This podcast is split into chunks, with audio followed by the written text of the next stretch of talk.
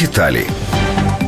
Понад 80 громадян Євросоюзу від 16 до 74 років користувалися інтернетом у 2016 році. При цьому майже 70% юзерів купували або замовляли товари і послуги в мережі. У Великій Британії 8 з 10 користувачів замовляли товари у мережі. Трохи менше у Данії 84%, у Німеччині 82%. Значно менші показники були зафіксовані на Кіпрі до 40%. У Болгарії товари та послуги у мережі придбали менше третини громадян. У Румунії лише кожен п'ятий купляв речі в інтернеті. Це найнижчий показник. Найбільшою популярністю у мережі користувалися одяг і спортивні товари. Вони склали понад 60% від усіх покупок. На другому місці були подорожі та квитки. Трохи менше половини покупок становили товари для дому. Також у мережі активно купували квитки на концерти та інші події: книги, журнали і газети.